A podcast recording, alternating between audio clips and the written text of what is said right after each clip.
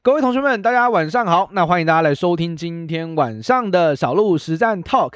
今天台股再度的重挫了破底，相信市场的同学们应该都不太好受了，会觉得说哇，怎么会跌得这么惨烈？市场昨天有公布一个非常重要的数据，叫做美国的消费者物价指数，叫 CPI。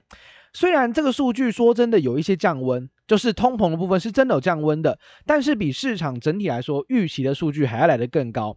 所以市场的解读是什么？市场的解读就是啊，通膨还是维持在相对的高档，市场还是非常的悲观，非常的恐慌来看待。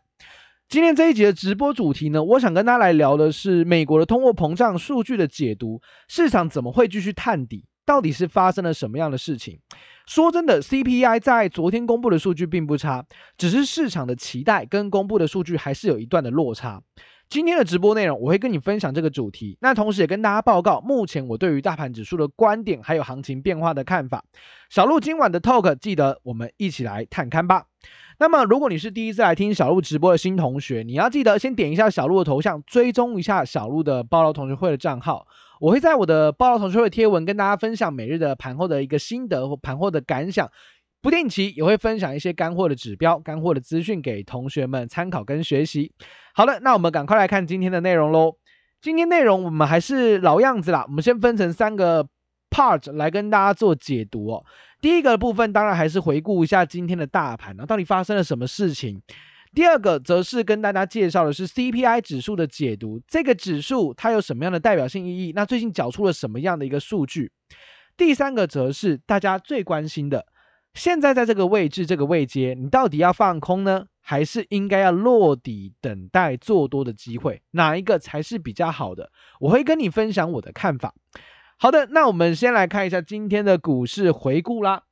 说真的，我觉得这一波行情这样掉下来哦，同学们，如果你还有在看盘的话，是我觉得是蛮勇敢的，真的是蛮勇敢的。因为大部分同学基本上都已经是不敢看了，因为说真的，指数跌幅，加权指数就跌了十六个百分点，柜买指数就跌了二十一个 percent。同学们知道这是什么概念吗？这个概念就是说，因为大部分同学都喜欢做中小型的股票，也就是 OTC 的股票。OTC 一旦跌了二十趴，代表的是更多的股票是跌，应该说不是更多，应该说蛮大部分的股票都是跌两三成以上起跳的。哦，两三成以上起跳，基本上它也没有说特别的弱，就是大概跟大盘一样弱，我大概是这样子的一个概念而已。跌两三成的很多，三四成的也不少，所以整体来说，行情是跌得迷迷茫茫，哦，非常非常的猛烈的下跌。我们这个下跌的幅度有多惨烈呢？你可以比拟哦，我去看了一下美国的呃这一波的行情下杀，美国的纳斯达克啊、费半啊，你去观察一下，在二零二零年那个疫情崩盘的那个瞬间、那个时间点，大盘的高低点哦，我们以费半来讲，大概是跌了百分之三十七。三十七个 percent 的一个跌幅，很吓人，对吧？那不知不觉的，我们的费半也从高点这样子摔下来，也摔了三十二个 percent 了，跟当时的股灾跌的幅度基本上是非常非常接近的。所以你现在会有一种感觉，哇，小鹿怎么好像股灾来了？有没有这种感觉？对吧？如果你有觉得有这种感觉的话，帮小鹿按一下那个哭脸的符号好了，有没有倒数第二个一个 emoji 的可爱的图案？有没有？好，感谢同学们。我想大家应该都觉得哇，今天被被凉起啊，真的是股灾来了，小鹿怎么办？哦，这应该是很多同学的一个心里的 OS 啦。哦，那说真的，不只是股市哦，你在今年的一月份到现在，只要你有做投资的哦，不管你做什么投资，你一定是你一定是会很想要哭着呐喊说，把钱还给我，我不要玩了，有没有？大家有没有这种感觉？你现在觉得股票不行了，你把钱撤出来，你去投资债券，你可能会觉得，哎，小鹿，那个债券总是比股票安全很多了吧？债券大跌，债券这一波跌的幅度是跟股票其实是有得比的哦，也是跌得非常非常的深。那你觉得股票跟债券都不行了？小鹿，我不想玩股债了，我不要玩这个呃股票跟债券的市场了，我把钱撤出来去做什么？去做虚拟货币？哇，那虚拟货币也大跌呢？那你又觉得小鹿这个风险资产都不能玩了，那总该买一点避险资产，和买黄金可以吧？黄金大跌，所以同学们会觉得说，今年度你知道今年度的大赢家，到现在如果你这样看起来的话，今年度的大赢家只有一种人啊，什么人？没有在做投资的人。哦、没有在做投资的，你今年应该是最大赢家啦。另外一个当然也是很大赢家，就是放空的，放空你也是这一波非常大的赢家。OK，题外话啦，其实就是行情现在全部都在跌哦，管你是什么巴菲特股神，还是你是木头姐哦，ARKK 的基金经理人这个女股神都没有用哦，基金都是一样跌的哦，都是一样跌的，只是跌多跟跌少的幅度差距而已。回到今天的台北股市来看哦。跌了三百八十九点，跌幅来到二点四三个 percent，然后将近四百点的一个下杀。其实你今天看到这个盘面跌这么多点的时候，你自己心里的 OS 跟预期是什么？你预期的一定是外资又大卖，对不对？好，我们等一下来看，加权指数跌了连三百八十九点，那柜买指数呢跌了二点零三个 percent，成交量五百九十一亿。那很明显的压力都非常非常的大，哦，压力都非常非常的跌幅也非常的深。那在这样的状况之下，当然都是呃，以加权指数来说是跌破前低，柜买指数来说是创下收盘价的新低。显然，市场在近一季，或者是你说从一月份到现在来讲，加权指数是收在最低点的，也就是你今年度只要有操作股票的话，多半都是下跌居多。多半哦，多半都是下跌居多，所以大家才会觉得这个地方哇，跟地狱级的操作难度没有什么两样，或者是根本没有操作难度可言，因为没有办法操作哦。可能很多的同学都有这样子的感觉啦。那我们还是来看一下资金的流向吧。资金流向，我们老样子都会先帮大家追踪一下台币哦，因为台币其实就是法人有没有汇出台湾的一个非常重要的指标。台币目前整体的贬值趋势还是延续的，今天是收盘收在二十九点八二三。二九点八二三，今天最高是二九点八五零哦，快要真的快要到三十了哦，真的快要到三十了。显然资金是大大幅度的持续性的在逃离台北股市当中。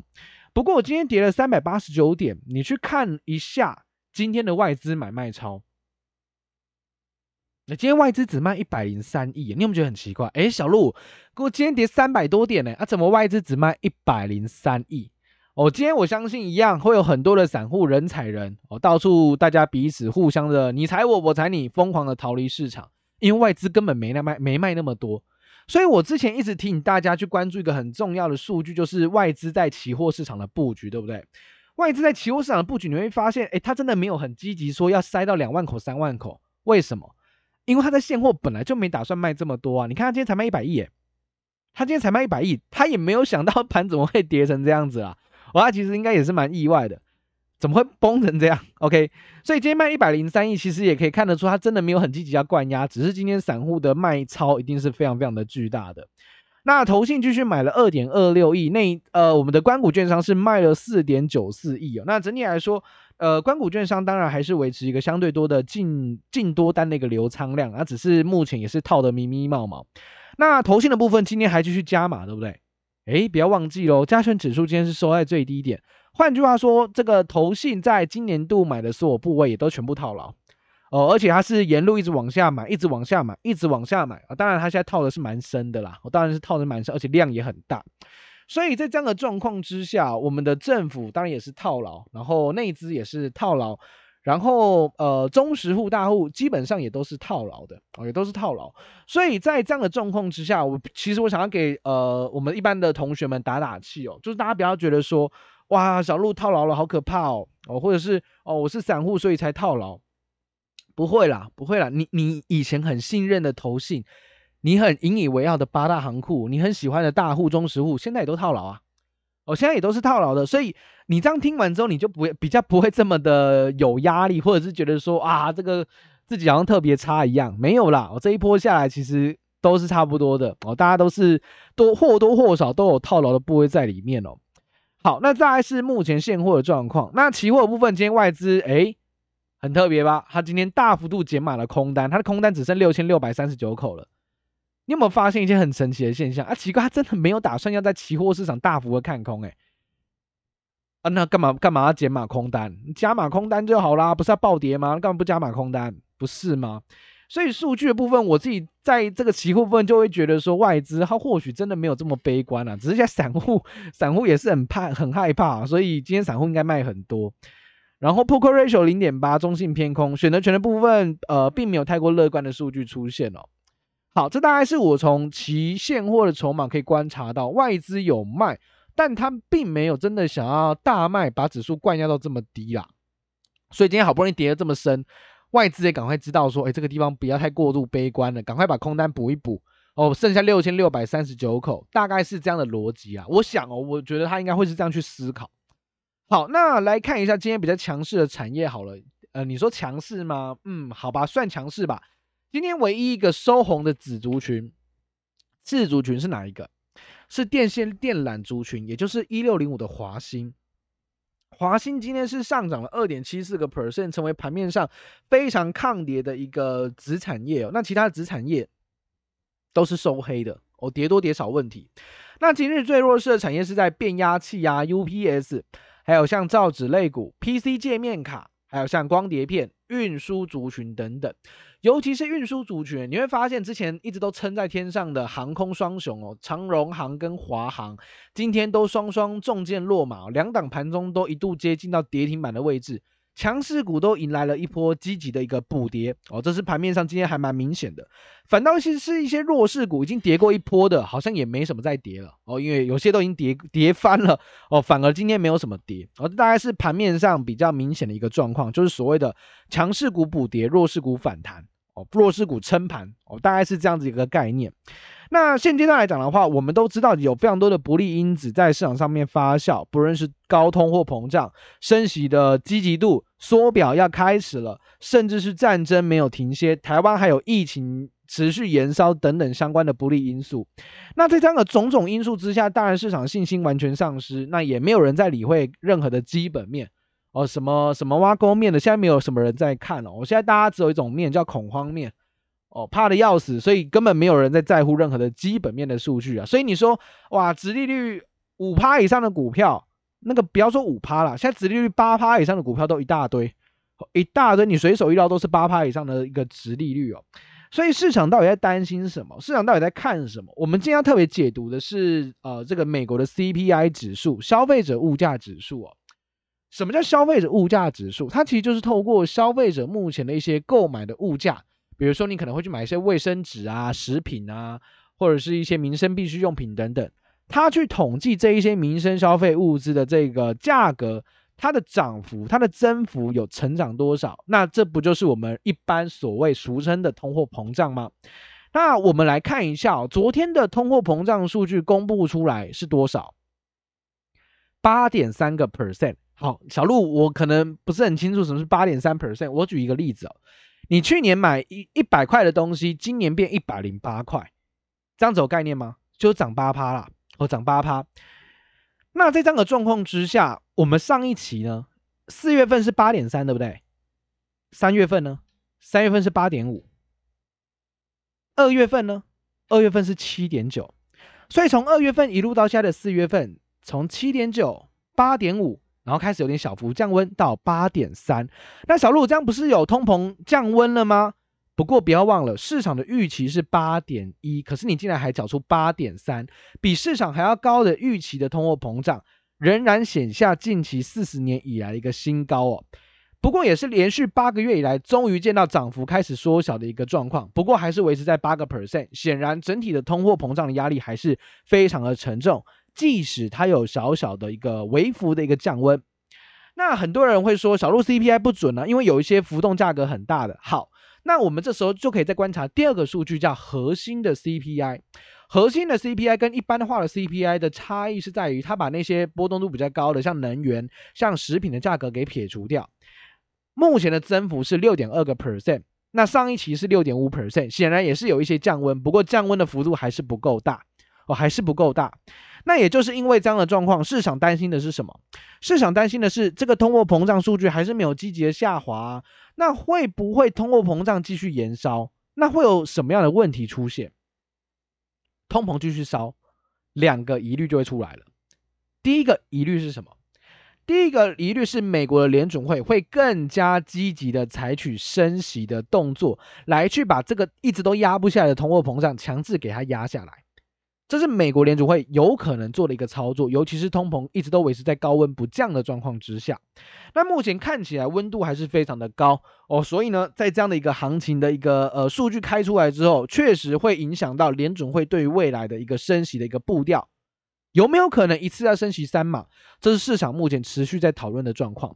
那短线上升息的步调过快的状况之下，可能会侵蚀到市场上的资金流通，所以大家就觉得说，哎，你现在美元定存或哪个货币的定存，现在可以给我几个 percent 的报酬率了，那么我还要去花这么高的风险去投资股票吗？很多人就会开始去迟疑了，所以就会导致有一些中间选民资金真的开始撤出股市。那股市没有资金就容易下跌，这是市场上第一个担心。那第二个担心是什么？第二个担心是通货膨胀如果真的那么严重的话，会不会侵蚀到实体经济的成长？你去思考哦。现在你买东西，便当变贵了，你买八宝粥变贵了，你买卫生纸变贵了，你买任何民生必需的用品都变贵了。那在这样的状况之下，你可能就会去思考一件事：诶，本来想说今年要换新的手机的。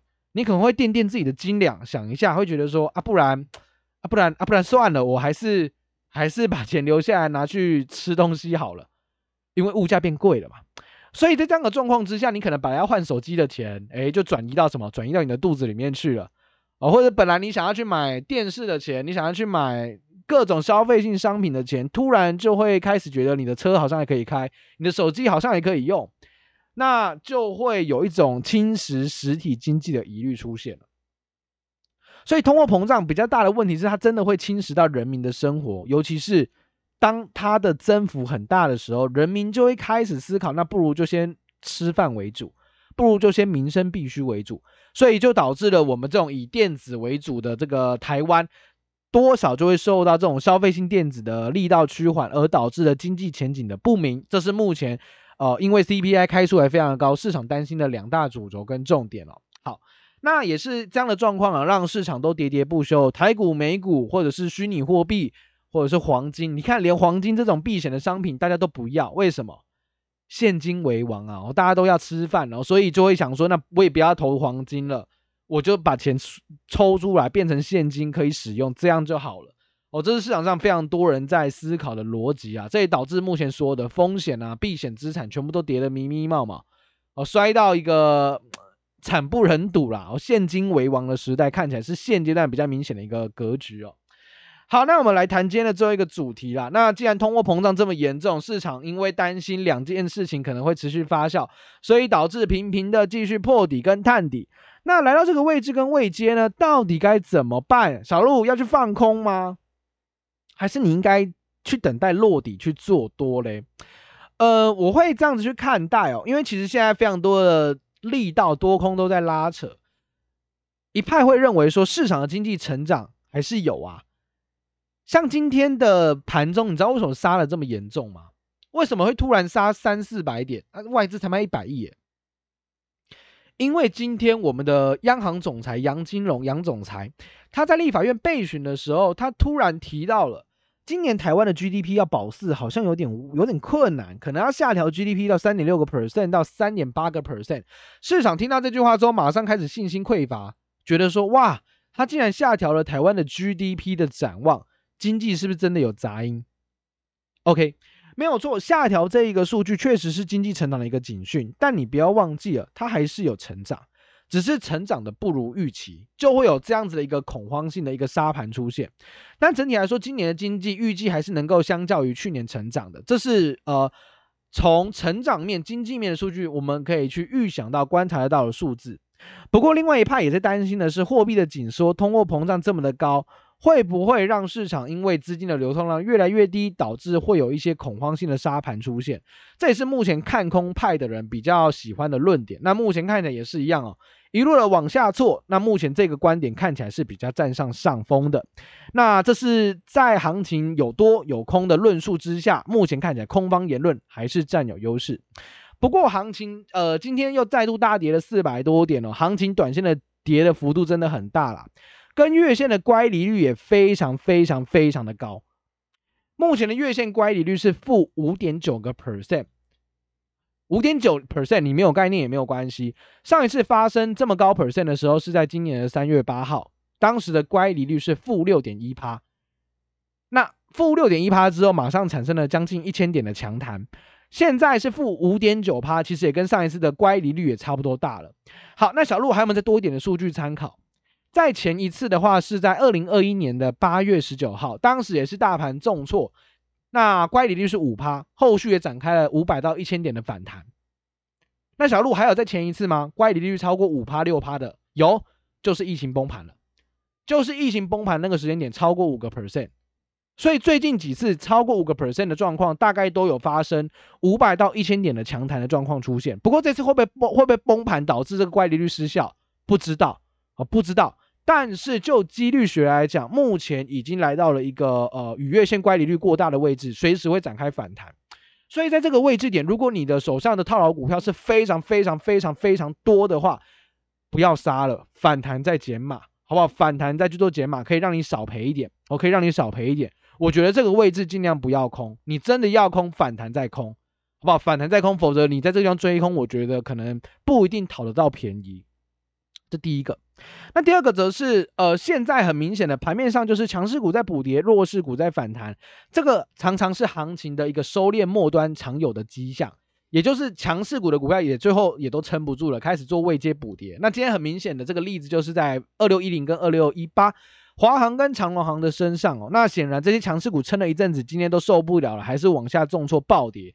那这个强势股的补跌，根据历史经验来看，它确实就是一个行情的一个收敛末端了，也就是跌势可能要进到尾声了，才会有强势股补跌的一个状况。不过这也是一些历史经验的一个总结而已。那这次会不会发生啊？不知道，但是可以稍微呃稍作参考一下，有这种可能性出现。那到底要放空还是等落底做多嘞？我觉得台北股市下已经杀到一万五千多点，你说这个地方的估值，说真的没有人在理估值啊。现在大家就只就没有人在理什么基本面了哦。你说基本面很好，台电基本面不好吗？很优啊。今年的法说会，第二次的法说会还上调今年全年的获利跟营收的预估，股价从六八八还是修正到五零五，对吧？联电不好吗？连续七个月营收历史新高。展望今年也都是满单的，产能满载，造跌不误啊！所以你觉得现在是基本面的问题吗？其实我觉得现在不是基本面的问题，我现在是所有的股票轮流在跌的问题，系统性的问题。所以在这样的一个状况之下，我自己个人是觉得已经跌了这么深了，你这个地方再去放空，我是怕有点晚了啊，我真的是怕有点晚。你不如要放空反弹再空，那这个位置我觉得可以先看看有没有一个落底打一个平台的机会点。哦，落底反弹，然后你要去做多，再去积极的一点做多，因为很多的股票现在跌一下，你说本一比不到十倍，一,箩筐啊，哦，一堆股票本一比都不到十倍，所以在这样的状况之下，我反而会比较 prefer 就是说落底再去做多，然后你真的想看空的反弹再去空就可以了，好不好？反弹再去空就可以了，你才不会形成一个短线已经跌跌升的状况之下，你还去追空，那担心要空在地板。那我相信外资也是知道的，所以今天赶快把空单补一补啊，剩六千口啦。哦，因为他也怕反弹呐、啊，那反弹会被嘎上去的。所以在呃这些因素状况之下，我还是建议同学们哦，现在操作难度真的很高啦。说真的，我老实说真的很高。像我们最近的 App 选出来的股票，有选出来之后杀到杀到跌停板的，有啊，本来很强的股票杀到跌停板，我也可以跟同学们报告，这样个股是谁嘞？四九零八的前顶。前天选出来之后，哎啊，那那那选出来之后重挫跌停板，因为大盘真的不强。那有没有选出来表现好的？有啊，像昨天的 App 选出了三零九三的港建，今天亮灯涨停板，也是有强的股票啊。但是跌的股票还是会超过涨的股票那个数量，因为盘毕竟不好，哦，盘毕竟不好。所以，呃，我觉得在这样的行情之下，我常常鼓励同学们，你不用离开市场，你不用说哇，完全不理市场，完全不要操作，你可以把你的操作部位降到最低，你买个一张，用一张来 trade 看看就可以了。因为本身你把资金量降下来，它就是个很好的风险控制，它真的就是个很好的风险控制，因为你手中大部分都是现金啊，你亏也亏不了多少，哦，你亏也亏不了多少。反而，如果你手中现在现金是远高过于持股比例的同学，你反而应该要希望它跌。为什么？因为跌，你剩下多余的资金六到八成，你可能有六到八成现金，你可以买更多便宜的股票。你反而应该希望它跌。所以，你现阶段到底要平心而论，还是你是要非常的恐慌情绪？真的要看你手中现金跟持股的比率到底是多少。我近期一直提醒大家，你要调整，你要调整，你要让自己比较客观看待股票市场。你就是持股比率低，现金比例高。这样子我讲什么你才会比较听得进去。否则，如果你现在满手都是股票，十档、二十档都是股票，我讲什么样的内容，你绝对都听不下去的。哦，你绝对听不下去，因为你现在只有一个心理的想法，赶快跑。赶快绕跑，你只会有这样的概念了。OK，所以我觉得要理性客观的看待股市行情、资金控管跟心态上的管理，我觉得还是一个非常重要的一环。OK，好，那希望今天我这样的分享有帮大家心灵稍微按一下马杀鸡啊。哦，因为小鹿这一波当然也是亏钱呐，哦，也是赔钱呐，哦，赔多赔少的问题而已。这一波真的不好做哦，老实讲真的是这样子。但是也就是因为这样的一个状况，赔钱啊，其实我觉得赔钱是这样子，我我自己本身呐就觉得啊。啊，我我也没有比股神巴菲特强了啊！巴菲特这一波都赔钱了，我赔个钱也差不多啦。哦，这也是人之常情啊。OK，但重点是市场止稳之后啦，你有没有武器把它赚回来，或者你有你们武器把你的净值再收复上来？我觉得这应该是比较重要的啦，好不好？那现在大家都不好做，那大家都辛苦了啊。那我也呃坚持开直播跟大家聊聊天啦，我帮大家心灵按一下马杀鸡，我帮大家。抚慰一下心灵啊，因为大家都很辛苦啊，然后大家都很辛苦。那其实我也觉得大家今天来听直播很赞呐，你愿意关心自己的股票，愿意关心股市，花时间关心，我觉得就给大家一个赞了，好不好？希望大家都可以继续来努力，我们大家一起继续坚持下去，好不好？继续坚持下去。好，那今天直播哦，感谢同学的按赞，我看到大家刷了一排赞，OK。好了，辛苦了，好辛苦了。今天的直播内容就到地方结束，感谢同学们的收听，那我们明天见喽，拜拜。